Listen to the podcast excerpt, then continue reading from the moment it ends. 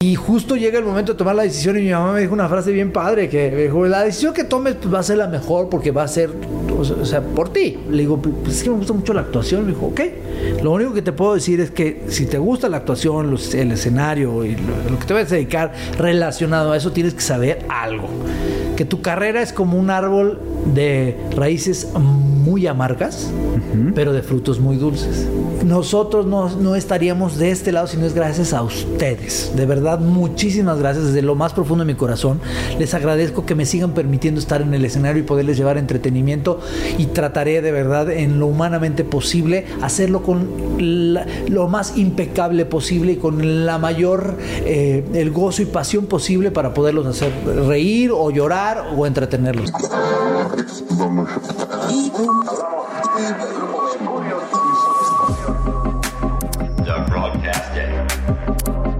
Mi mejor error con Danny Merlin. Bienvenidos al podcast. Y bueno, 25 años de historia. Eh, de carrera artística profesional.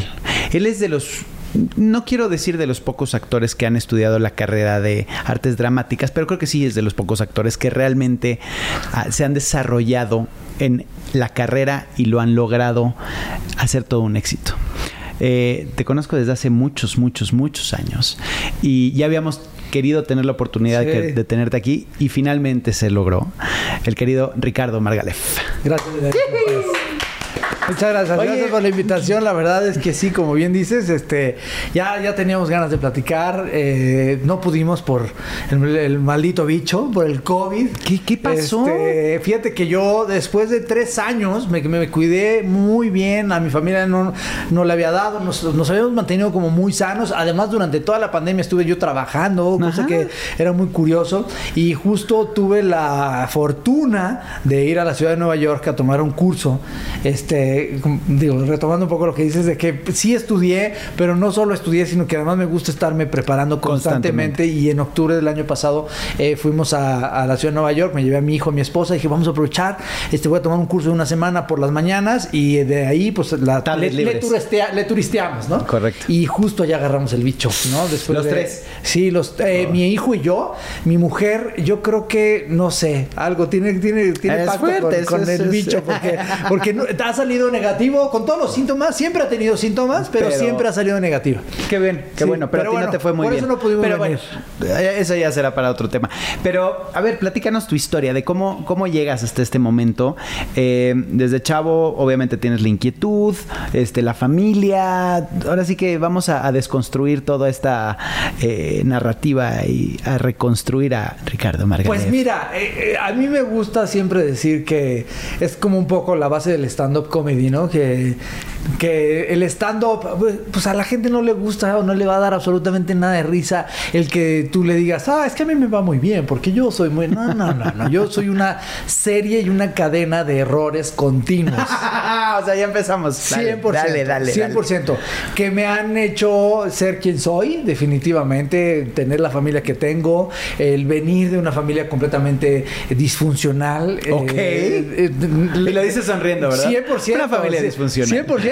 Y, y curiosamente, años después, ah, y hablo bastantes años después, me meten en una familia disfuncional llamada Me Caigo de Risa, ¿no? Claro. Entonces son como ciertos eh, estigmas que ahí que me han ido siguiendo a lo largo de mi vida, no solo a mí, también a mis hermanos, a mi madre, ¿no? Eh, eh, y que la verdad es que pues hemos aprendido a, a, cómo sobresalir y cómo salir adelante a base de fregadazos. Correcto. Yo siempre lo he dicho.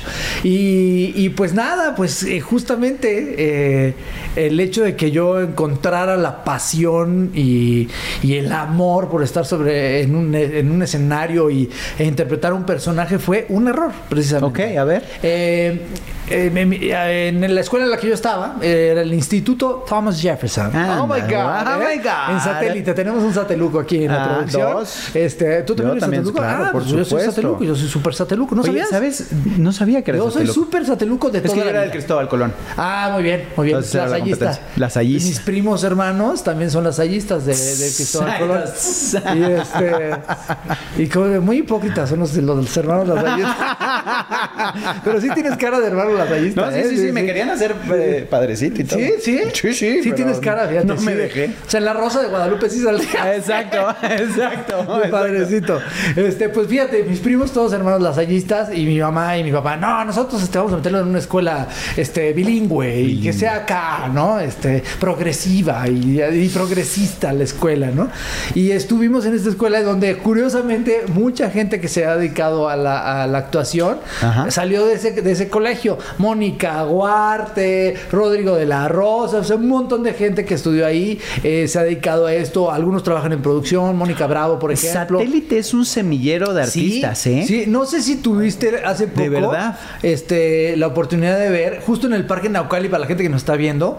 El Parque Naucali es un parque muy grande ubicado en la zona norte de la Ciudad de México, que de hecho ya ni siquiera es Ciudad de México, ya es parte Estado del de Estado de México. Y eh, en este parque grande, en toda la cerca, que, que, que es, vaya, son Sí, muchos kilómetros. kilómetros de, de- de- de parque, hay fotografías de los orgullosamente naucalpenses. Ah, ¿en serio? Sí, sí, sí, está Fernando Delgadillo, Mónica Aguarte, hay un montón de políticos, pintores, de escritores, Mira. actores, actrices, cantantes. Pues seguramente a lo mejor por ahí puede, puede ser que estés, este, eh, bueno, los, los hermanos Torre, ¿no? Eh, Sí, Andrea claro, Torre, José por María supuesto. Torre, este, No, hay un montón de gente que, que salimos de allá y bueno, pues estábamos nosotros en esta escuela. Y, mi- y hay un grupo de teatro eh, que curiosamente era el grupo de teatro representativo del Estado de México. Ahí entre el TEC de Monterrey, Campus Estado de México y el Tomás ahí se lo andaban ¿Qué edad peleando. tenías? Yo en ese entonces tenía como ocho años y medio. Ah. Te digo Estaba porque. chavito. Ajá. Te digo porque eh, estaban buscando, eh, iban a producir Annie, Anita la Ajá. huerfanita, y entonces eh, necesitaban a las huérfanas y necesitaban huerfanitas chiquitas y medianas y grandotas, ¿no? Y entonces pues no, no había, pues era una escuela. Entonces la, Annie creo que iba en secundaria o prepa, ¿no? Sí. y, y entonces pues necesitaban a las huérfanas más pequeñas, entonces pues empezaron a hacer como casting en toda la, en toda la primaria y secundaria. Y mi mamá lleva a mi hermana. Y entonces al lado de mi hermana estaba mi hermano y tu servidor, estábamos viendo ahí, ¿no? Y el director de la obra nos dice, ¿y ustedes no quieren hacer la audición? Porque estamos niños, porque hay un número musical donde están todos los desempleados y los hijos de los desempleados. Pues son varones, pero pues necesitamos que ustedes, este, pues ¿qué? ¿Les gustaría? Pues sí, cabrón. Sí. ¿no? Entonces nos ponen a hacer la- la audición y fue así como, ¿qué es esto, cabrón? Y luego viene todo el proceso de la creación de los personajes y de todo lo que estábamos haciendo nosotros. Viene la temporada que estuvimos en el Teatro del Enepa Catlán, un gran teatro, un, un- un espacio escénico maravilloso. Eh, entonces, que, que además todavía lo profesionalizaba todavía muchísimo más la experiencia, ¿sabes? O sea, era- Correcto. no era como el teatrito del auditorio. Sí, sí, sí, de la "Ay, escuela". De papel y no, o sea, era realmente un montaje teatral con banda en vivo, o sea, Ah, eh, ni o siquiera sea. era banda, era una orquesta en vivo, este, o sea, de- era una cosa Esa fue tu, tu Sí, introducción fue- fue al mi primer mundo acercamiento de la... al teatro, a la, a la escena, a la escena musical, a la, A todo. justamente, ¿no? La preparación de un personaje y quedé completamente enamorado y, y yo dije, yo quiero cada año quiero hacer obra de teatro. Ok. Y, y además, pues ya justo es, eh, aunado a esto, pues en todas las reuniones era el que imitaba a todos los personajes de Héctor Suárez, de que nos pasen, no hay mano, no hay mano. Y me ponía a hacer, ¿no? Desde queremos rock y hacer las voces y desde muy chiquito, ¿no? Y entonces era como la, la curiosidad, ¿no? Era, era- Y, y siempre fuiste como el, el chispa, el pilas, el, el que Sí. querías llamar la Sí. atención, ¿no? Pues El- fíjate que nunca fue como de, eh, miren, o sea, como querer llamar la atención. Era como, pues me decían y yo me ponía a hacer mis, mis, mis gracias, ¿no? Ok. Y a la gente le, le daba muchísima risa. Le llamaba la atención, claro. Muchísimo. Entonces pues, yo decía, pues tengo la atención y, y les gusta lo que estoy haciendo. Entonces ahí creo que fue ese primer error de haber, eh, eh, pues, aceptado hacer esta audición. Y fue Bueno, donde- y al contrario, ¿no? Pues era por, por entretenerte, por divertirte, por, Sí, por sí, buscar... Sí, sí, sí. Hay una mano extraña. Hay una mano Disculpe. extraña. Me, me- me sentí este. este. Entonces llega este momento y ahí es donde decides quiero hacer esto el resto de mi vida. Ahora, tus papás y, y- tienes hermanos. Sí, un hermano y una hermana más pequeños. Ok. Que ya ahorita ya no están tan pequeños, pero. ¿Y ellos también, también Eh, les gustaba el tema o no, no? eh, eh, mi, herma- mi hermano más o menos como que traía ahí como la onda y así, pero él se, de- se inclinó muchísimo más hacia el deporte, la gimnasia olímpica Ah, y todo eso. bien. Y mi hermana sí, mi hermana definitivamente quería ser actriz, Ajá. pero bueno, las circunstancias de la vida la llevó a comerse la torta antes del mandado. Perdóname hermana que esté ventilando tu vida, pero pues es la verdad. Pero pues sí, exacto. es lo que hay. este y pues a- justo ahorita ella se dedicó a la producción ella hace eh, producción de espectáculos de shows de eventos y todo eso le encanta la O sea, producción indirectamente está relacionada. Sí, sí, Ah, sí. bueno, directamente, porque Sí, también. muy directamente. Esos porque, son los que crean. Ha trabajado con, y trabaja con muchos de mis compañeros actores, escritores y con los que yo ahorita trabajo. Y entonces, bueno, pues está muy, muy, muy pegada a esto, ¿no? Pero tuviste una infancia feliz. Sí, sí, sí, sí, me digo, con las mismas vicisitudes. Qué bonita palabra, ¿verdad? ¿Qué ¿Qué, fe- qué- qué- a ver, qué- de- de- de- vicisitudes? Pues de, una vicisitudes. Familia disfuncional, ¿no? O sea, nosotros... ¿A qué te refieres con Mis disfuncional? papás se divorciaron cuando éramos muy chavos. Yo, por ejemplo, yo, yo tenía 14, 15 años cuando mis papás se separaron. Ok. Yo soy el mayor de tres hermanos. Entonces, desde ahí ya empieza a ver como, ¿no? Ciertos Mm. tocó la responsabilidad de- Correcto.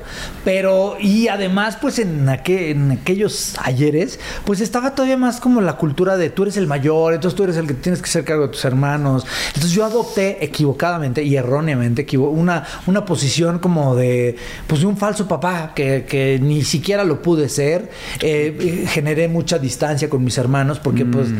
te peleas, porque ellos dicen, ¿y esto por qué me va a venir a dar órdenes, no? Y, ¿Por qué? Y, Claro. y además, pues no tenía yo la autoridad, no era la edad, ¿no? O sea, era como una serie de Sí, no era una que- responsabilidad que querías tampoco. No, que tres años después se empeora todo porque mi papá fallece.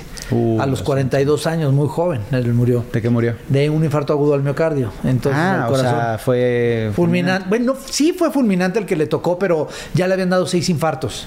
Entonces, este, pues estuvo como en tratamiento y todo esto, y finalmente después de año y medio más o menos, Ay, este, caray. pues sucedió, sí, muy chavo, muy tú chavo. tenías? Yo tenía 18 años. 18 años. Y entonces ahí es donde se agudiza todavía esta carga, ¿no? Este de salvadora de yo voy a salvar a mis hermanos y entonces yo los tengo que cuidar, no sé qué, y pues no, o sea, definitivamente Hiciste un mal trabajo. pues sí, porque no era el que No me correspondía, correspondía, claro, correcto, por ¿no? supuesto. Y entonces fue justo también en donde viene el momento en donde te- yo tenía que decidir, ¿no? Que, que iba a estudiar, ¿no? Este, hay una frase ahí que, bueno, ya te comentaré más, a- más adelante, pero hay una frase que, que mi mamá me dijo, ¿no? Cuando yo, yo tenía que tomar la decisión de, de qué iba a hacer en la vida, ¿no? Y entonces me decía, pues tienes, me gusta mucho la arquitectura, me gusta dibujar, trabajé en la construcción con, con mis primos, los de hecho, ajá. ingeniero civil, ingen- este, pues, hay ingenieros, abogados, hay arquitectos. ¿no? Ajá. Y este, entonces me dijeron, pues vente a trabajar con nosotros. Y yo decía, bueno, pero qué, pues qué hago, ¿no? O sea, me gusta mucho el teatro, me gusta mucho el show business, cabrón. Exacto. ¿Qué hago, no? Y justo llega el momento de tomar la decisión y mi mamá me dijo una frase bien padre que, que dijo, la decisión que tomes pues, va a ser la mejor porque va a ser, o sea, por ti. Nadie va a decidir por ti porque tú te vas a dedicar a esto y tú más adelante en un futuro, si Dios quiere, tú le vas a dar el sustento a tu familia con base en lo que tú estás haciendo lo que tú vas a dedicarte ahorita. Correcto, ¿No? sí, sí. Y entonces, pues fue una, una- una- un, un consejo muy sabio, ¿no? Y me dijo, le digo, pues es que me gusta mucho la actuación. Me dijo, ok. Lo único que te puedo decir es que si te gusta la actuación, los- el escenario y lo, lo que te vas a dedicar relacionado a eso, tienes que saber algo. Que tu carrera es como un árbol de raíces muy amargas, pero de frutos muy dulces. Y sí, y sí, y hoy, hoy sí lo puedo corroborar. O sea, sí ha sido un camino, y sigue siendo, ¿eh? Claro. sigue siendo Sí, no- difícil porque uno sigue viendo injusticias, porque, porque hoy por hoy eh, nu- nunca he sido conformista, ¿no? Y, y todo el tiempo quiero, quiero más y quiero y me sigo preparando y quiero brincar este, a Estados Unidos y trabajar y ahí vamos, ahí vamos, o sea, ahí lo estamos. Lo vas a lograr. Ahí lo estamos, duda, lo estamos, porque- ahí va, porque va, se estamos trata en la construcción, ¿no? ¿Dónde estudias actuación? Yo estudié en el Centro de Educación Artística Televisa, estudié ahí ¿sí? la carrera, sí fueron dos años, eh, normalmente la carrera es de tres, Eh, a mí me adelantan un año y yo creo que me querían sacar de la escuela. Entonces dijeron, ¿sabes qué? Adelante la hora. Sí, sí, sí, este que salga rápido, que salga rápido, para que salga rápido a la Ya, calle. Vamos, vamos, vamos, vamos. Y este, termino la escuela y me meto a estudiar una, ma- una maestría en perfeccionamiento actoral, ya eh, por fuera de Televisa. con- Eh, aquí en México. Aquí en México, con gente de Casa de Teatro, de, del CUT, del Centro Universitario de Teatro. Y, y, pues bueno, nada, pues ahí empecé a estudiar la maestría, me ayudaron a poder este, hacer- eh, levantar todos mis papeles y, y, eh, eh, pues revalidar todas las materias que había tenido yo en la escuela. Tuve grandes maestros de actuación, de teatro, Fernando Torres Lafán, Hugo Argüelles, eh, inclusive tomé clases con Héctor Mendoza, con Flora Dantus, o sea, gente, este, gente muy, muy, muy talentosa, gente muy arraigada del teatro, que decía, bueno, pues si tú vas a trabajar en la televisión, pues ¿para qué tomas clases de teatro? No, bueno, pues es que es, la- es el principio de, de la, de- del arte escénico. Entonces, pues bueno, por ahí empecé y el baile siempre me ha gustado y pues... eh, ¿Cuál fue tu primer, una vez que te gradúas, cuál fue tu primer eh, papel? Mi primer papel. ¿Te acuerdas? pues, justo, sí. Justo cuando yo, yo, yo seguía estudiando y yo ya estaba trabajando, ¿no? O sea, estaba. eh, hay un personaje, eh, una obra maravillosa, que se llama A buen fin no hay mal principio, de William Shakespeare, que es un, es, es un cuento adaptado de William Shakespeare, de. eh, vaya, es un cuento de Boccaccio que adapta a William Shakespeare, eh, William Shakespeare para hacer una comedia, en donde hay un personaje que se llama Parol, que es como, es como el Yago de Otelo, es como el, el intrigoso y el que está haciendo Ajá, todo el chisme. Entonces, es un personaje muy cómico.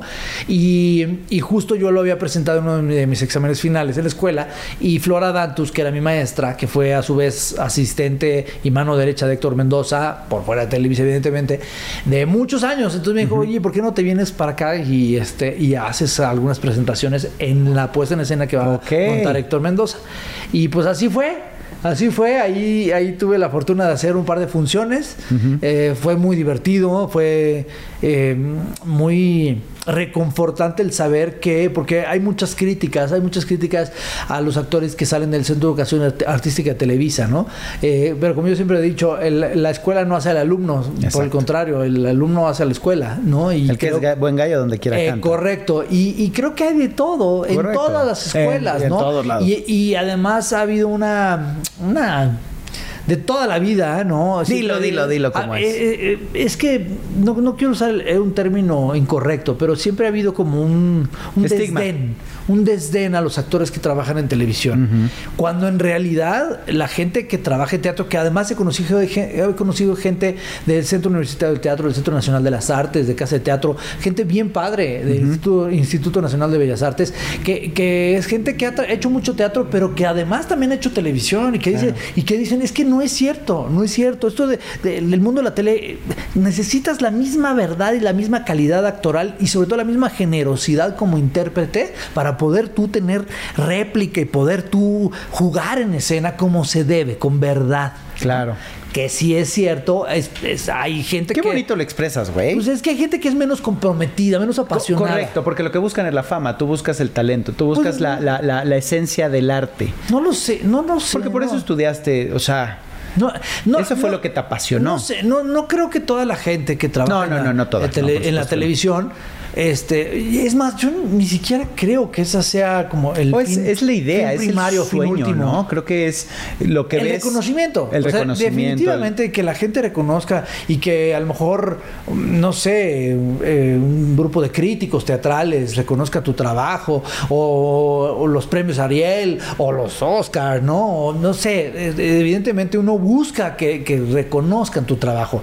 Pero para nosotros como intérpretes creo que el mejor reconocimiento es el del público. Claro. Por eso me gusta hacer comedia. Porque la comedia, estudié géneros dramáticos y dentro de los géneros dramáticos la comedia es un género que te demanda eh, precisión. Ok. Que, que- que tu trabajo sea impecable porque la respuesta es inmediata.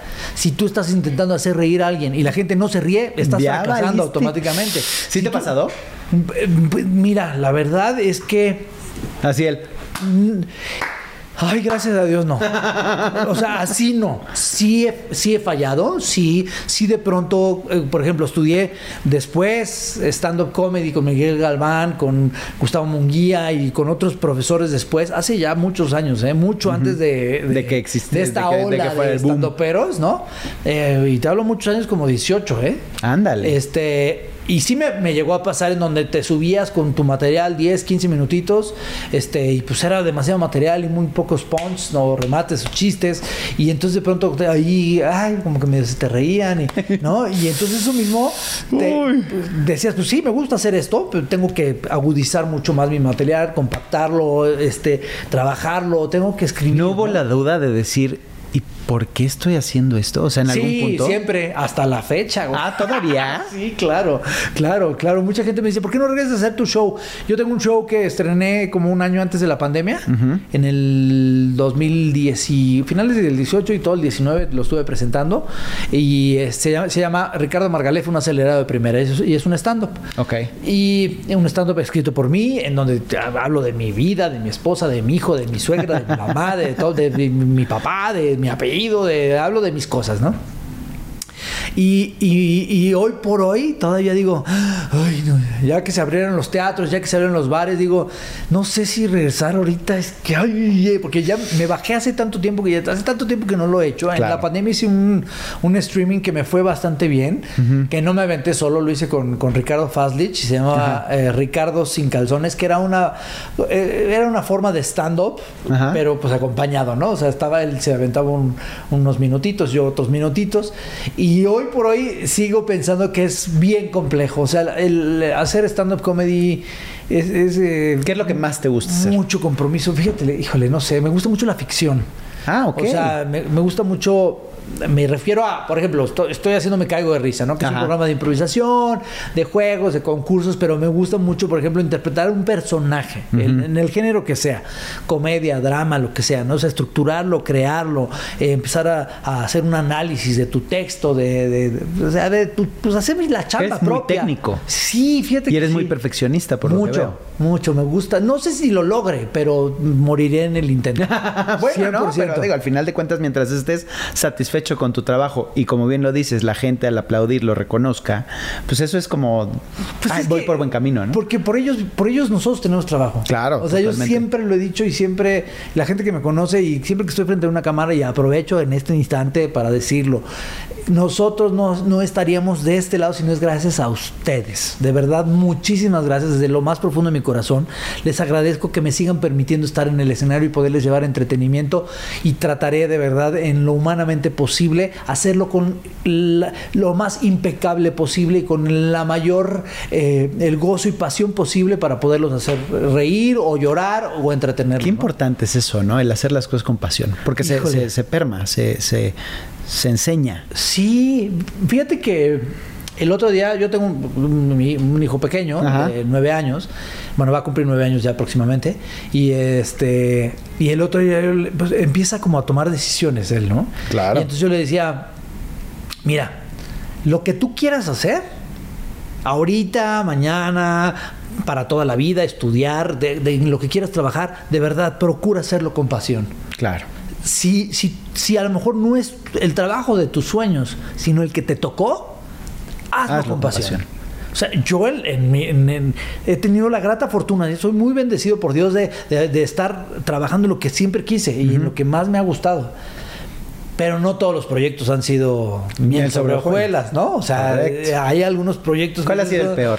Ay, no. El que, el que dices. digo, no tienes que decir nombre ni con quién, es pero. Que te voy a decir una cosa. ¿Qué tipo de proyecto fue el que.? Hoy por hoy puedo decir que todos los proyectos han sido fregones, porque todos me han dado algo. Ah, pero hoy, hoy, ¿no? En, mis ayeres. No, yo sí te puedo decir. Yo, yo hice una obra de teatro y la verdad es que.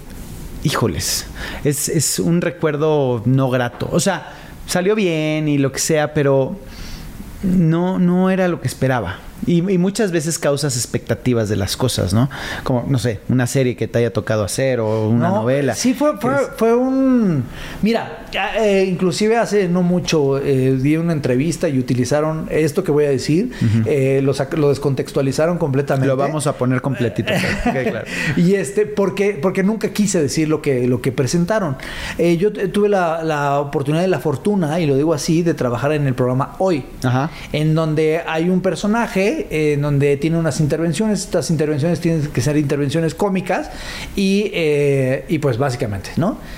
y, y descontextualizaron la respuesta cuando me preguntaron, ¿por qué no te gustó trabajar en el programa hoy? No, no, no, a mí sí me gustó trabajar en el programa hoy. Y lo digo hoy, me gustó trabajar en el programa hoy. Lo que no me gustó fue mi desempeño.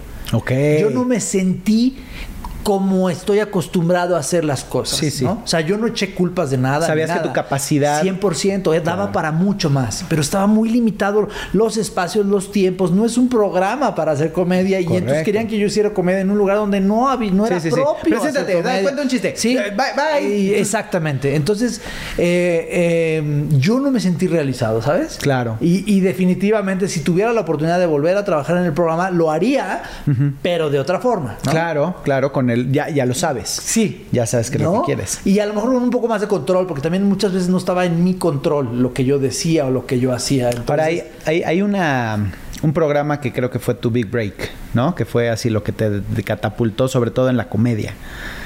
Es que just- justo, mira, es que... ¿Sí o no? Sí, Familia de 10 puede ser. Correcto. Pero creo que esa es como ya la, la colita de... de ahí, ahí es donde sí evidentemente se dispara, pero hay un background. Ah, no, por supuesto. De ese, de ese programa y de la persona que me ayudó a estar en ese programa. Ok. que justamente, ¿no? Eh, este otro momento en donde yo, lo- es lo que te decía, ¿no? Que muchas veces creemos que no es, es algo, un suceso o algún evento que creemos nosotros que son de, de esos errores, ¿no? Los mejores errores que podemos llegar a tener en nuestra vida. Yo en su momento, yo no sabes cómo sufrí porque... Me invitan del Centro de Educación Artística de Televisa a hacer una audición, un casting para un nuevo programa de comedia con dos grandes figuras de- del mundo de la comedia. Y entonces llego yo y estaban convocadas casi cerca de 150 personas. Llego al casting y habíamos dos. Dos personas. Nadie quiso ir, nadie o sea, no armaba ni el grupo ni el nada, o programa. sea, no, ya tenían ahí como o sea, algunas personas que ya estaban como confirmadas, como del elenco base, ¿no? Y este y la- el otro compañero que llegó ahí eh, llegó a decir que no iba a poder estar porque justo acababa de agarrar una obra de teatro, una comedia musical muy padre de, en aquel entonces. Y entonces se voltea eh, este gran señor que además yo estoy muy agradecido, que yo le tengo mucha estima. Para mí ha sido una gran figura en, en muchos sentidos, que es el señor Jorge Ortiz de Pinedo. Y se voltea a don Jorge y me dice, "Eh, pues ya te quedaste, te quedaste. Estás contratado, estás contratado. Y entonces, pues yo dije, bueno, pues ahora hay un chavillo ahí medio güey, ¿no? Y pues ya me contrataron, ya me quedé, pues empiezas mañana, mañana llamado, ¿no? Entonces llegó mi llamado y pues yo veía pues, a pues, gente muy grande, güey. O sea, estaba Zamorita, Rubén Cerda, este, creo que los más chamacos era Badir Derbez Ajá. y, y yo, ¿no? Y yo a Badir ya le llevo varios años, entonces imagínate, o sea... Imagínate cómo se sentía él. O sea, literal, literal era el elenco así de necesitamos un niño, Badir Derbez. Ok. A ver, ahora un adolescente pendejo. Ah, pues Margalef. y entonces ahí estaba yo. Y pues, y pues ya sabes, ¿no? Chavas guapas que las ponen con su biquinito. Las edecanes ¿no? Sí, sí, sí, típicas. ¿no? Pues no, no eran edecanes. Estaba Almacero, que es una gran actriz. Ok. ¿no? Que fue donde yo la conocí. Que además es una gran actriz de bailarina, cantante, de comedia musical. Es grande. Estaba Almacero. Estaba, bueno, una chica que se llama Vicky Palacios. Que, bueno, ella tenía un baile con una, una víbora. Tun, tun, tun, Ya, sí, sí, tun, exacto. y este, pues, había un montón de gente. Y. Y estas dos grandes estrellas, pues estaban acostumbradas al ritmo, al humor, pues de, de, de, de, su época, ¿no? ¿No? Entonces, pero pues yo decía, pues yo tengo que echarle muchas ganas. Entonces yo empecé a improvisar. Ok. Y entonces empecé a hacer algunas cosas y entonces en una de las escenas, de pronto, este, pues no quiero como ahon- ahondar en, en el, en el tema ni en, en el momento, pero me propinaron una golpiza. Ok. Y entonces, esta, esta golpiza fue dentro de uno de los sketches y entonces, pues yo decía, ¿por qué me golpearon? ¿Por qué? ¿Por qué? O sea, yo lo sentí como muy personal, entonces yo decía... "Pu- Pues no, no, no quiero estar aquí, no, no, no. Y entonces me, y me, y don Jorge me metía en más sketches y entonces veía que yo me rifaba y que yo me, no, y yo no. Y entonces yo saqué la casta y yo estaba pero aperrado de que, no, ahora van a ver, y van a ver, y yo soy bueno, y van a, taca, taca, taca, ¿no? Y terminé siendo de los actores de todo el elenco que estuvo como más en todos los, o sea, en los, todos los O sketches. sea, te curtiste. Sí, un poco. O sea, esa y, fue tu- y don Jorge ahí fue cuando vio y dijo, este chavo aguanta vara, este güey se rompe la madre y este güey quiere estar eh, en, la, en la chuleta, aquí trabajando, ¿no? Y justo des- después de ese programa, gracias a ese programa, que se llamaba Par de Haces, me invita a otro, que se llamaba eh, Qué Madre Tan Padre. Ajá. En donde hacía un personaje que se llamaba Animal, en donde era como muy, muy, eh, era casi pura pantomima, era pura comedia física. Sí tenía de pronto textos. Ok. Era como un Mr. Bean como Ajá. joven, pero de pronto tenía un poco de textos. Y entonces yo era el asistente del burro Van Rankin y entonces pues, yo me rifé, ¿no? y, y en ese momento estaba en temporada teatral, eh, más bien, a- acaba, iban a terminar y don Jorge decide eh, ampliar este, la temporada teatral aquí en la Ciudad de México un par de meses más de Sálvese quien pueda, en donde participaba él, Mauricio Castillo, estaba Erika Blenner, Shari Sid, originalmente estaba Vanessa Guzmán y Ricardo Faslich, que es gran amigo mío, con quien trabajo en, en Me Caigo de Risa. Y en donde ahí es donde yo lo conozco. Y eh, eh, Ricardo y Vanessa los llaman para un programa de televisión. Y don Jorge dice, este, Richard, ¿no te gustaría estar en una obra de teatro? Sálvese quien pueda, muy exitosa. Vamos tres meses, nada más. Y yo dije, pues va. Entonces me aprendo la obra. Y dije, pues son tres mesecitos. Pues cuál, nos aventamos un año más en temporada y nos fuimos de gira y ahí fue un trancazote. Ok. Justo el último día de la gira, que fue en Cancún, eh, don Jorge este, me dice, Richard, cuídate mucho. Y dije, me voy a quedar unos días, ya todos se regresaban. Claro. Dije, me voy a quedar aquí, pues no, ya Hay estamos acá. Ajá. Este, me dice, este, no, te, no te desaparezcas, te quiero para un programa. Quiero que salgas de mi hijo. Hijo. y pues ahí fue donde me invitó a formar parte de una familia de 10. Ok. Y ya, ya lo demás es ¿Y historia. cuánto tiempo estuviste en una familia de 10? Pues es que mira, o sea, sacando Que cuentas. dura mucho, ¿no? O sea, sí duró. Sí. Ya era en brazos casi estaba yo así. de mamila, de mamila. Pues mira, la primera temporada fue hace ya casi 17 años. 17 años y terminó la temporada y nos dijeron, no se, no se desaparezcan, vamos a grabar la segunda temporada. y casi 14 años después grabamos la, la segunda temporada y de ahí se ha ido como, mira, como pan caliente. O sea, fue la segunda, tercera, cuarta, quinta, sexta, séptima. Grabamos, acabamos de grabar eh, el año pasado, que fue la novena temporada, octava y novena temporada. Wow. Y ya no voy a estar en la familia de 10. Es una triste noticia, disculpe que se lo Ya diga aquí. creciste. Este, pues ya, no, Te casaste y ya te fuiste a Pues vivir con la justamente eh, Dani Luján y yo, que somos, bueno, esa pareja de atolondrados, bobos, mensos, este, muy divertidos, enamoradazos, este nos dan la oportunidad de darnos nuestro spin-off, nos, nos dieron nuestro programa de televisión, Mm. se sacan a los dos personajes de ahí, les dan su programa y nos pues tratan, fue como la estafeta ahí un poco, ¿no? De la familia de 10 y nos dan horario estelar eh, los domingos a las 7.30 de la noche y pues, tuvimos muy buenos niveles de audiencia y gracias a Dios nos, nos, nos dieron ya la segunda temporada que estamos ya próxima a grabar. Felicidades. Y pues un poco, pues también eh, que lo que quieren es eh, pues separar los dos proyectos y por eso la empresa toma la decisión de sacarnos del programa para ya darnos Para hacer como esto, este espacio, lo cual me pareció como muy inteligente, Está muy, padre. muy bueno. Otro nuevo reto. Y ya. Entonces, Ahora, dentro de esta, de- dentro de toda esta eh, faceta de actor, obviamente vas con tu, cam- caminando con tu vida personal. Sí, Y te casas. La- lamentablemente.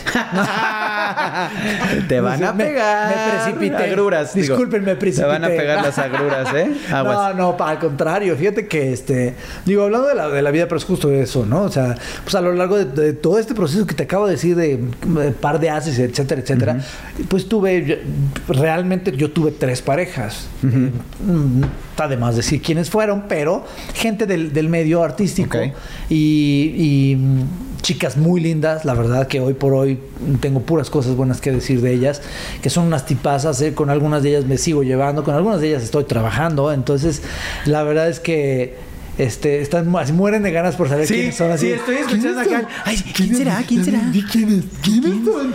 Ah, O sea, nada más googlea, o sea, está muy fácil. No, o sea, no está complicado. Pues ya. este, eh, no importa, no importa, son grandes amigas. Además, además que, que es eso, ¿no? Que, que han sido grandes y son grandes amigas. Claro. mías.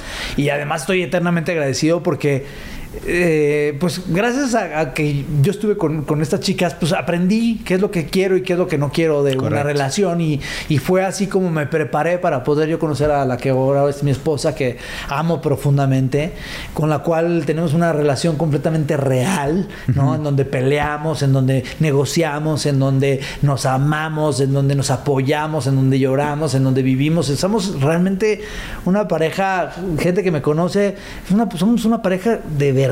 Claro. ¿no? Porque esto de, ay, nosotros no nos peleamos.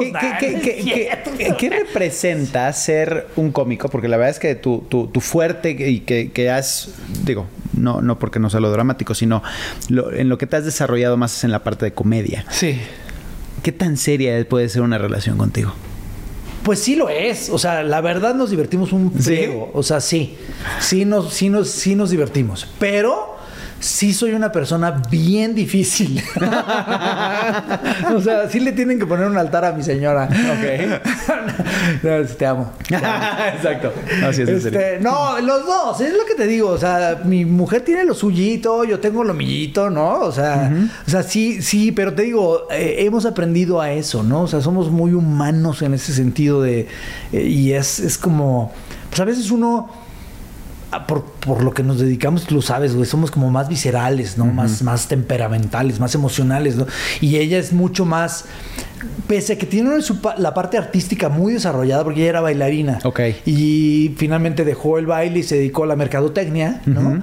Y, tiene como la parte racional muy bien estructurada, ¿no? Es como, a ver, no, ¿sabes? No, hey, no, cálmate, tranquilízate, a ver, no te aceleres, ¿no? O sea, es como... O sea, te trae aquí. Sí, sí, es, es, es como la que me baja emocionalmente. ¿no? La que me, me baja los ánimos, la que me relaja, la que me calma, ¿no? ¿Y con tu hijo? ¿Cómo eres? No, hombre. O sea, ¿eres Patch Adams? sí. Sí, 100%. Sí, o sea, todo es chiste, Cañón. todo es. Pues porque. Está bien, todo. Porque a eso me dedico, güey. Eh, por eso, eso o sea, es a lo me que me gusta refiero. hacer nunca. O sea, y de verdad se los recomiendo. si- o sea, si ya lo perdieron, traten de recuperar su niño interior. Porque está cañón. Sí te, sac, sí te puede sacar de una depresión muy cañona. O sea, ¿Tú ¿Has estado en depresión? pues fíjate que no. No me he dado tiempo. Exacto.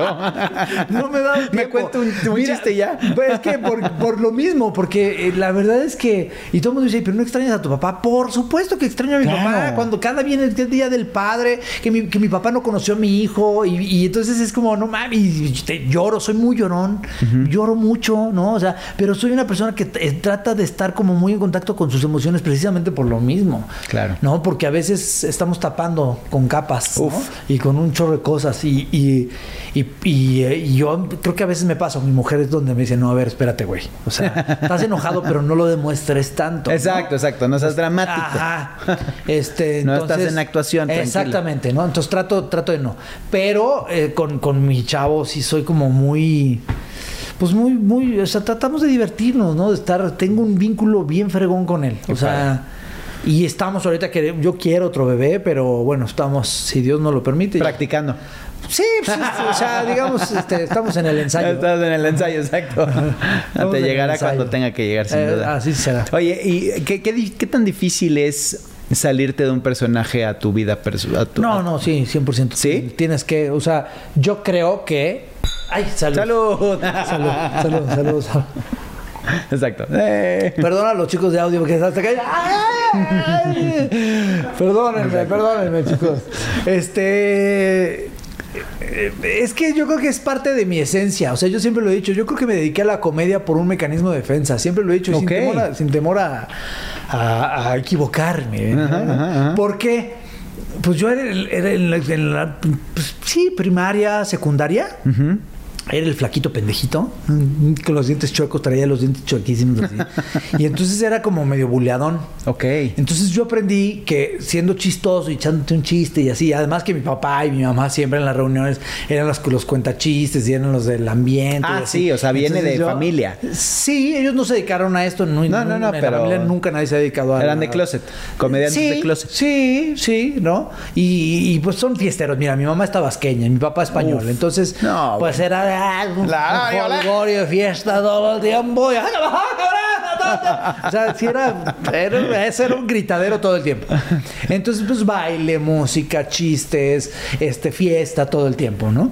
Justo el día de hoy vi a mi madre y, y estaba justo sábados platicando de que, de que la vi allá en satélite, justamente fue a su casa y, y estábamos diciendo que me decía, que ¿cuántas cosas, hijo?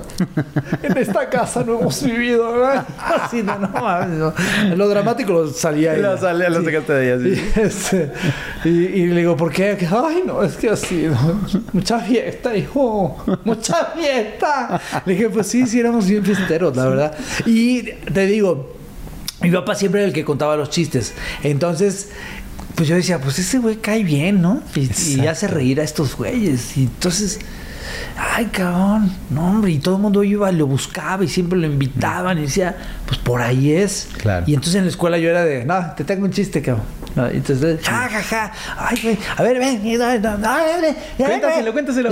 Este güey tiene unos chistes bien buenos, cabrón.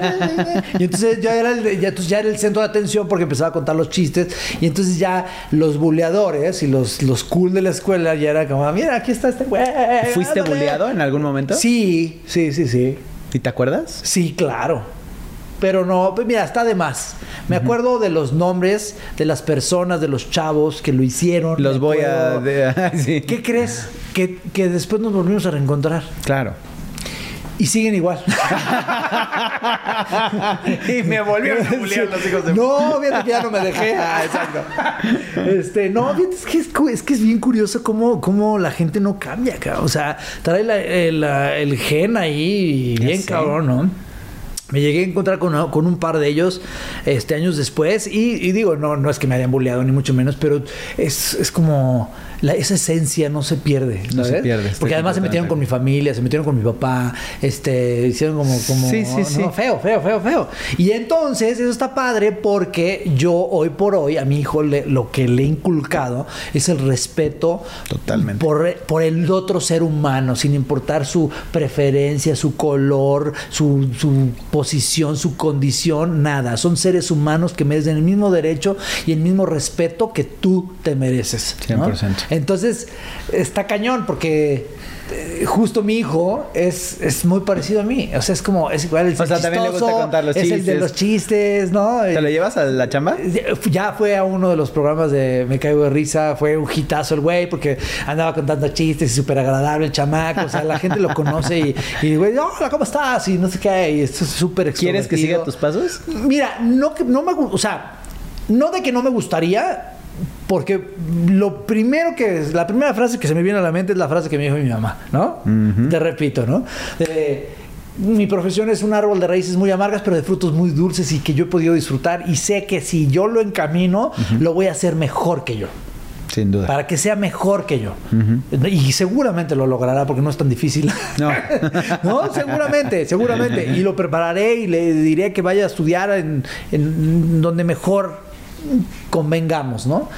Pero, pero sí, sí es complicado porque sí, sí la hemos Porque pasado sabes lo que has sufrido. Sí, o sea, sí, yo de pronto no tuve ni para comer. De, pasaban 3, 4 días y yo comía dos latas de atún en, ¿En esos 3, 4 serio? días. Sí, ¿Cuándo sí, es esa época? Hace no mucho, yo tenía 27 años. Yo me salí de mi casa a los 20, justo hoy estaba hablando con mi mamá y me dice, ay, hijo, ¿cuánto fuiste tú? Te extraño. ¿Cómo sufría? Y sí, se salió a la calle así de, ¡hijo! y, este, y, y fue así, yo tenía 27 años cuando me salí de mi casa. Ok. Y literal me salí por no por no porque ya me voy, yo- no, me- porque eran 3, 4 horas de tráfico Sí, de claro. ida, más 3, 4 de regreso, porque acá mis, con mis, mis paisanos atelucos recordarán cuando se estuvo construyendo aquí en la Ciudad de México El un distribuidor piso. vial, el segundo piso. ¡Ah, su!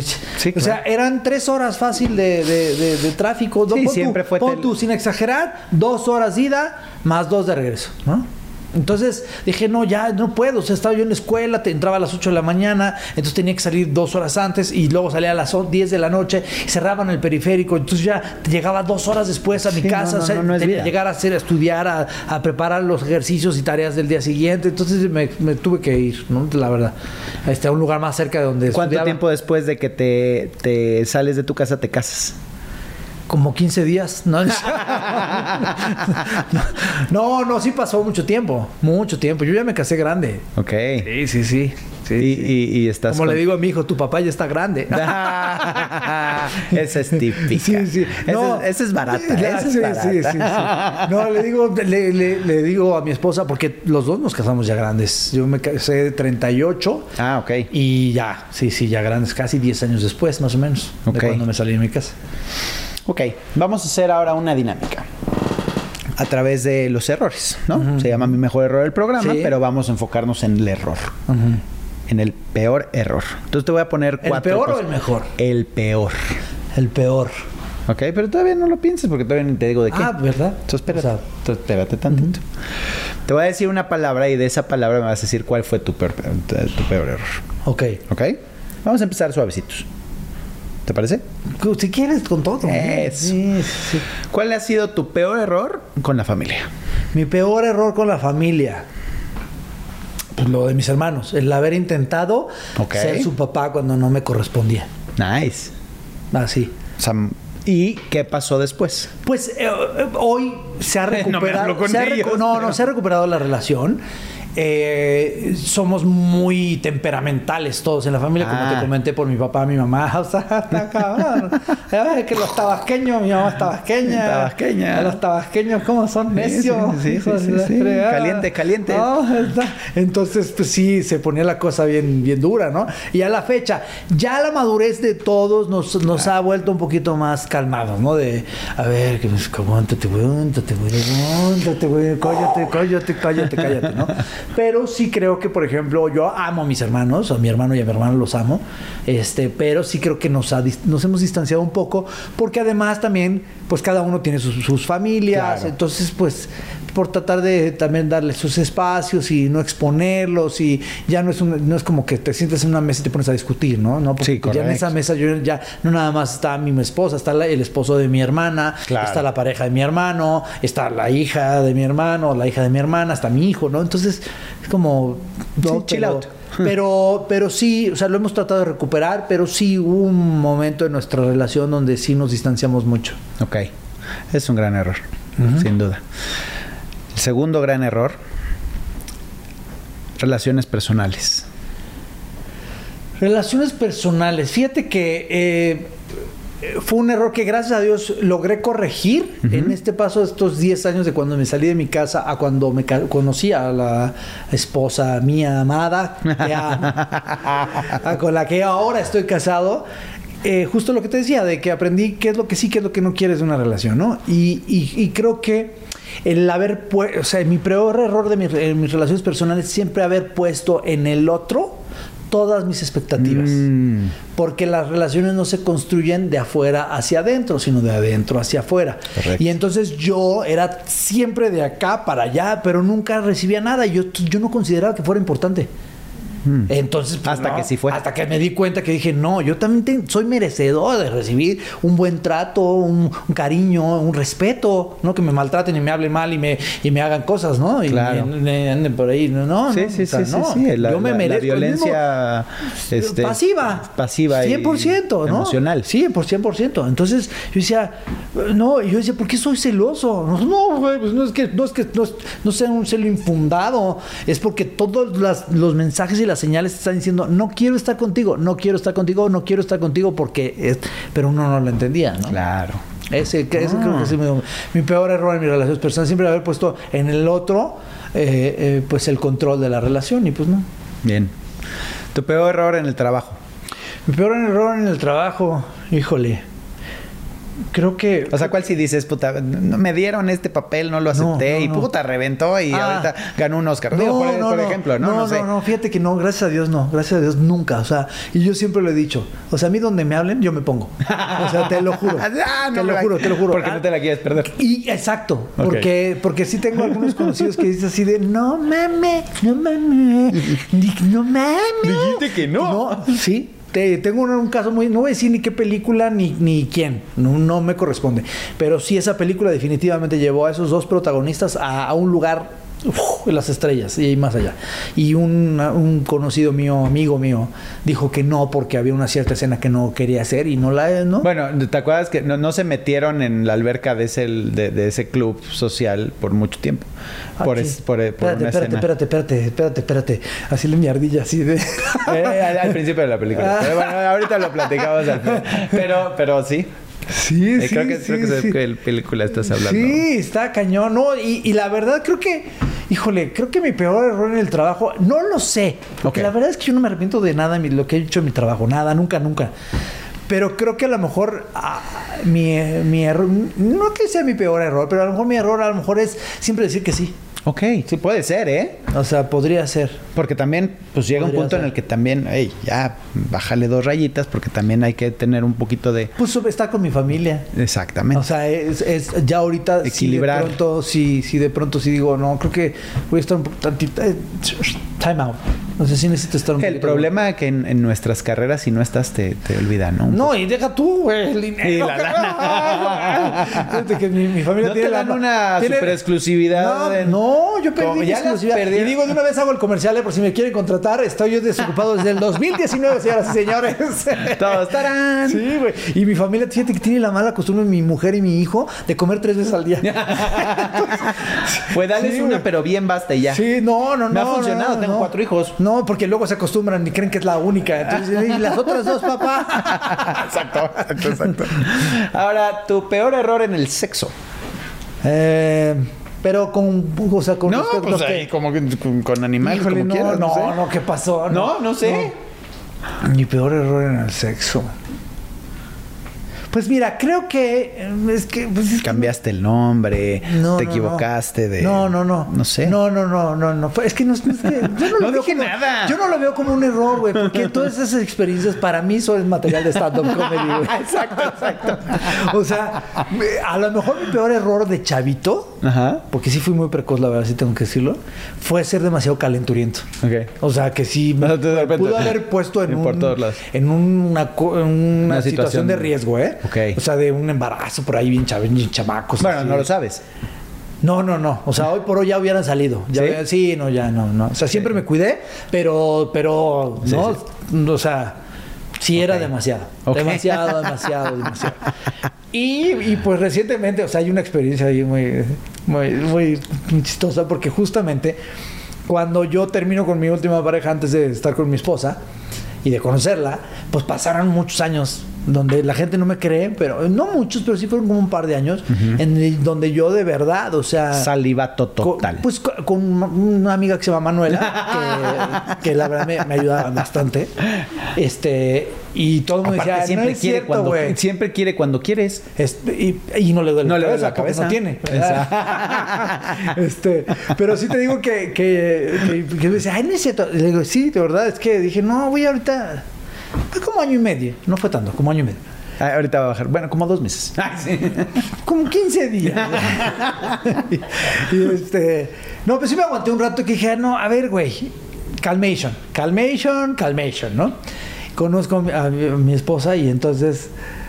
Pues ya cuando después nos hicimos novios y todo eso, pues llegó el día, ¿no? Así de, puta madre, ¿qué puede ser hoy, güey? Porque estamos en mi casa y entonces ella había, había ido a visitar, ya estábamos cerca de, de mi casa, entonces nos quedamos de ver en mi casa, ella llegó en su coche y le dije, oye, ya es tarde, te puedes quedar.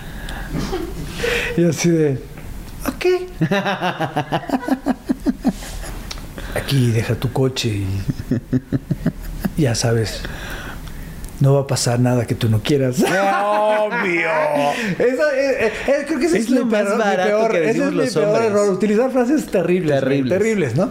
Y entonces, pues total que ya pasábamos al departamento, no sé qué. Y este, digo, sin contar intimidades, es esposa, pero pues la verdad es que fue muy chistoso. Entonces yo dije, no mames, llevo ya mucho tiempo de nada de nada, güey. ¿Qué va a pasar? Que con mi performance, ¿no? Ajá. O sea, tiene que ser el De performance. se quita la camisa y... Ok, no, bye. o sea, de, tú. Échale ganas, güey, ¿no? Échale, échale ganas, porque además era the first time, cabrón. Entonces, Claro. decía, no mames, o sea, tienes que apantallar, ap- o sea, ¿no? O sea, si no con el tamaño, por lo menos con el desempeño. Con el desempeño, exacto. De Y acuerdo. entonces, pues yo empecé acá, ¿no? Y todo, órale, paz, y pum, y rrrral, y yo nada más de ella, nada más que hacía así, cara así de. Y ya sabes, güey, pierna arriba, la y la voltereta, y el, y el capirucho, y ya Ajá, sabes, güey. así, ¿no? güey? Y total, güey, que me dice mi mujer, dice, no mames, esa es la peor pregunta que me han hecho en mi vida, güey. ¿Terminamos? Y yo le, me volteo con mi mujer y le digo, ¿qué? ¿Cómo me viste? Sí, lo- Sí, que mi vieja se voltea y me dice, pues como muy sueltito, ¿no? Creo que ese, ese ha sido mi peor error, pero fue muy divertido. Pero está muy y- divertido porque Sí. es, es- es, eh, material para el Pues stand-up, sí, sin duda. sí, sí, sin duda. Y este, y ya, pero, pero sí, es que. Y nada, se está acordando, ¿ven? O sea, está en su cabeza no las piruetas. un error, es que son, la verdad es que me llevo muy bien con mi esposa, Qué la padre. verdad, muy bien. Muy bien. nos ¿Qué sigue bien. para Ricardo Margalef? ¿Qué, qué, qué, Ay, qué pues viene? no sé, espero que. Pues gratas sorpresas, de verdad. Espero que, no sé, pues estoy como muy abierto a, a que vengan las sorpresas, de que sucedan las cosas. ¿Qué quieres? ¿Qué, qué, qué te Uy, gustaría? Muchísimas cosas, muchísimas cosas. O sea, ahorita sigo eh, preparándome, estoy tomando clases de canto. eh, Ah, ah, eh, claro, la máscara. Me cayeron, Oye, pero además fue espectacular. Pues mira, fue sin querer queriendo porque Segundo lugar, ¿no? ¿Quedaste? Tercer lugar, Tercer tercer, lugar. lugar. que a mí me supo a primero, siempre Pero por dicho. supuesto. Y, y fue como sin querer, porque yo empecé a tomar, a retomar, pues, yo hacía mucha comedia musical cuando estaba chavo, de ahí lo del baile. Mi fuerte siempre fue primero la actuación, luego el baile, luego el canto, ¿no? Y entonces cuando entro a la licenciatura, pues me di cuenta de los géneros dramáticos, entonces como que me peleé un poco con el género musical y pues seguía haciendo comedia y actuando, pero la cantada ya no tanto, la bailada me funcionaba para algunas cosas. Y el año pasado dije, voy a retomar, voy a retomar, quiero, quiero volver a... Ah, ah, pero lo quieres hacer en, en, o sea, de una forma. Pues de- el año pasado ¿De hacer fue- música o musical? El, el O sea, año pasado musical. realmente fue como cuestión de preparación, de Ok. estar completo, ¿no? De que si me llaman a algún lugar o algún personaje tiene que cantar, pues que cante, güey, ¿no? Claro. Y entonces empecé a tomar clases con una chava que la amo, es mi vocal coach, que se llama Erika Deep, que es, Ok. es grandiosa, es, le da, es vocal coach de un montón de gente, de los OV7, de Kalimba, de, de la MS, de, o sea, le da clase a toda la gente de comedia musical en México, es una tipaza. Y entonces me empezó a, a coachar y me empezó a entrenar y otra vez empecé a agarrar y de pronto me llega la invitación a la máscara y pues dije, bueno, pues ya está. Claro. ¿no? Y, y ahí pasó y terminamos justo en tercer lugar y después fue como, ¿y ahora? Me dijo, ¿qué vas a hacer con esto? O sea, porque tienes que... Tienes que continuar. Pues no sé qué vaya a suceder, pero sigo tomando clases. Eh, Antes de venir para acá tomé mi clase y pues nada, esperando que se estrene una película que, que para mí fue también un regalo de Dios. Yo toda la vida había querido trabajar con una persona que además me parece uno de los mejores actores eh, humoristas de Estados Unidos, entre varios que admiro, pero alguien que yo de alguna forma me identificaba y de pronto un día recibo una llamada y me dicen, este habla Rob Schneider. ¡Ay, claro! Y fue ahí donde yo no me la creía, yo pensaba que estaban, estaban haciendo una broma. Y me quedé en esta película en donde tuve la fortuna de ser un personaje muy lindo, de los personajes centrales de la peli. La Estás con un gran amigo, eh, bueno, estuviste con un gran amigo mío, Isi Sarfati, Ajá, ajá. por supuesto. Y este, justo lo va a ver pronto, lo va a ver pronto, ahí sí, que fue nuestro fotógrafo. El fotógrafo, y, y bueno, pues obviamente estuvo ahí Badir Derbez, estuvo eh, Hernán del Riego, estuvo Paulina, estuvo, ¿quién más estuvo? ¿Quién más estuvo? Este... Cristian Vázquez, el charrito, Claro. que es el otro protagonista, eh, y un señor que se llama Rob Schneider. Nada más. Sí, sí, sí, sí, sí, ya me suena algo. Ajá, y el guion es de Patricia Schneider, que es su esposa. Que es su esposa. Él nos dirigió, entonces tuviste la fortuna No. de haber sido dirigido y de haber actuado en un set de, de- de- de cine con él y pues muy contentos. Yo creo que se estrena la peli este año y pues a ver qué, a ver qué, Qué pasa. ¿no? increíble. Pues te mereces todo lo bueno que te ha pasado en la vida, porque lo has luchado. Y eso creo que es lo, lo más Gracias, importante, ¿no? No te ha llegado por añadidura, ni te ha llegado porque, este, mm, por suerte, sino porque lo has logrado y lo has... Pues gracias a Dios. Trabajado. Yo soy muy creyente y la verdad sí creo que, que Dios dispone de las situaciones y... Bueno, pero también todos- Diosito te pone en las posiciones para que tú tomes acción de Y da- nos da dones, nos ¿No? da dones que creo que sí tenemos que saber reconocer primero para después explotarlos y aprovecharlos, ¿no? Pero Correcto. Sí creo que es gracias a Dios. también. Correcto, sin duda. Principalmente, la gloria siempre es de Te Dios agradezco pues nada, a ti, infinitamente. Ya me están cortando, ya A me ti. están. Porque Ah, ¿quieres platicar sí, lo de sí. Mercurio? Ya se nos fue, se nos Ah, fue. Que sí, estuvo- tenemos, tenemos 10 minutitos. Ah, Órale. 10 minutitos. Órale. 10 minutitos. A ver, entonces ah, retomamos un poquito atrás. Dentro de todas estas historias, eh, Siempre hubo la inquietud, siempre hubo la Siempre, inquietud de, sí. de- de estar, de cantar, de bailar, de actuar. Estaba yo ya en el grupo te- de teatro. Eh, una de mis vecinas, eh, la señora Gaby Camacho, que además eh, la tengo muy en, en- en mi corazón y en un muy buen recuerdo, era mi madrina, fue mi madrina de primera comunión. ok. Y era mi vecina, era nuestra vecina y mis papás se llevaban muy bien con ellos. Y resulta que Gaby Camacho es tía de Alex Sirvente. Por supuesto. Y entonces en, en un momento en donde el grupo Mercurio, sí lo, sí lo conoces, ¿no? ¿Sí lo ubicas? Me suena, me suena. Este eh, iban a hacer algún cambio de integrantes Sí, y entonces en ese cambio de integrantes de pronto este pues, estaban buscando gente y eh, Alex se acuerda y le habla a la tía y Gaby nos habla a nosotros y nos dice oye pues quieres ir a hacer el casting no sé qué y finalmente termino yendo a hacer el casting Sí me Este, acuerdo, güey. y finalmente pues no quedé porque No, pues no, pues, si no nos acordaríamos. cantaba, no cantaba todavía, todavía no cantaba este No necesariamente. Creo que se quedó, no me acuerdo quién se quedó. Rodrigo, Rodrigo Sieres. Rodrigo. No. No, no. Rodrigo No. Sieres. Y Mike Viallo, ¿no? Fue Mike Viallo. Ah, entonces ya fue en la segunda etapa. Creo que sí fue la segunda etapa. Sí, cuando eh, me salgo yo, se sale Poncho y se sale Héctor. Ajá, exacto, exacto. Y entonces ahí es cuando tú haces el... Exactamente, Y entonces entró Mike Viallo. eh, mm, eh, Ah, ¿No era Alan? ¿Alan Estrada? ¿No estuvo? no, no, Alan, no sé. No, Creo Alan. sí, Alan, ¿no? no, Alan nunca estuvo, pero, pero ¿No no, sé si Alan hizo. No sé si hizo casting Alan. Mira. No me lo comentó. Y ya lo tuvimos en mi mejor error. Y ese creo que hubiera sido su peor error. No, no es cierto. Pues- pues A no, ver, yo- estaba dentro. Qué vaciado. Qué, Sí. qué chiquito es el mundo. Sí, ¿verdad? sí, sí, fui- Bueno, el fui- medio es muy chiquito, más bien. Pues sí, y yo realmente yo no conocía ahí a Alex, o sea, fue de por por Sí, sí, por yo rebote. sí, porque de hecho yo creo que No hubiéramos cantado juntos, güey. No. Hmm. No, no. Y yo creo que yo todavía no estaba ni estudiando, bueno, no me acuerdo. No, sí, porque fue 99. Ah, entonces Eso, eso fue 99. Estaba yo estudiando cuando justamente en cuando yo salgo yo salgo y entran tres integrantes nuevos Ajá. y entonces ahí hacen eh, evolución que es un o revo- evolución que es un nuevo un nuevo Elías Chiprut, ¿no estuvo? sí No, claro Elías, Elías, Elías, Chiprut Elías. ahí estabas con el chip Ajá. el gran chip Qué, qué- qué bueno, porque la vida te dio otras cosas. No, y además, fíjate que ahorita que lo pienso, que es muy curioso porque después trabajé en varias novelas con Alex Sirvent, hice Ajá. una película con Elías Chiprut, este, o sea, de alguna forma está- hemos estado Sí, como... es que el medio es muy chiquito. Sí, O sea, la verdad es que quien diga, ay, o sea, todos nos conocemos y, y en algún momento en la vida hemos tenido algo que ver, ¿no? Y, y esa, es, esa es una historia simpática. sí, sí, sí. Sí, Bueno, no, no sé, sé. no sé, no, no sé, no sé qué hubiera sido, o sea, de- porque a lo mejor me hubiera dedicado más a la cantada, pero, híjole, creo que, creo que he estado en el lugar donde Tienes que estar. Y eso es lo más importante. Y, y antes renegaba, antes renegaba un poco de, ay, es que ¿por qué no me quedé aquí? ¿Por qué no fui? Y hoy no, hoy no, hoy me doy cuenta que por todo eso que no sucedió, sucedió porque no hubiera sucedido lo que está sucediendo. Maduraste. ¿No? O sea, Maduraste y entendiste. Oye, de verdad ha sido una plática deliciosa. Eh, me, hiciste reír bien. de de veras. Eh, Sí puedes espero. hacer tu stand-up. Sí, sí, va. Ya los ya, invitaré. ya tienes palomita. Ya los invitaré. No, y, y la verdad es que este es tu espacio. Por favor, Gracias. cuando quieras regresar, aquí están las puertas abiertas. Muchas gracias. Queremos eh, saber más de ti y, y- y saber más de tu éxito. Porque, porque quien hace las cosas con pasión, quien hace las cosas bien, se merece que le vaya muy bien. Que, es muy, muy subjetivo el éxito. Por supuesto, yo. pero el éxito en lo que tú me has platicado en los últimos... ¿de ¿Cuánto llevamos? De- para mí, para mí estar bien con mi familia, para mí ya es lo ah, entonces vas a tener que decir que no. ¿Por qué? Al- A, la, a la chamba. Sí, correcto. Pero tengo que llevarles de comer.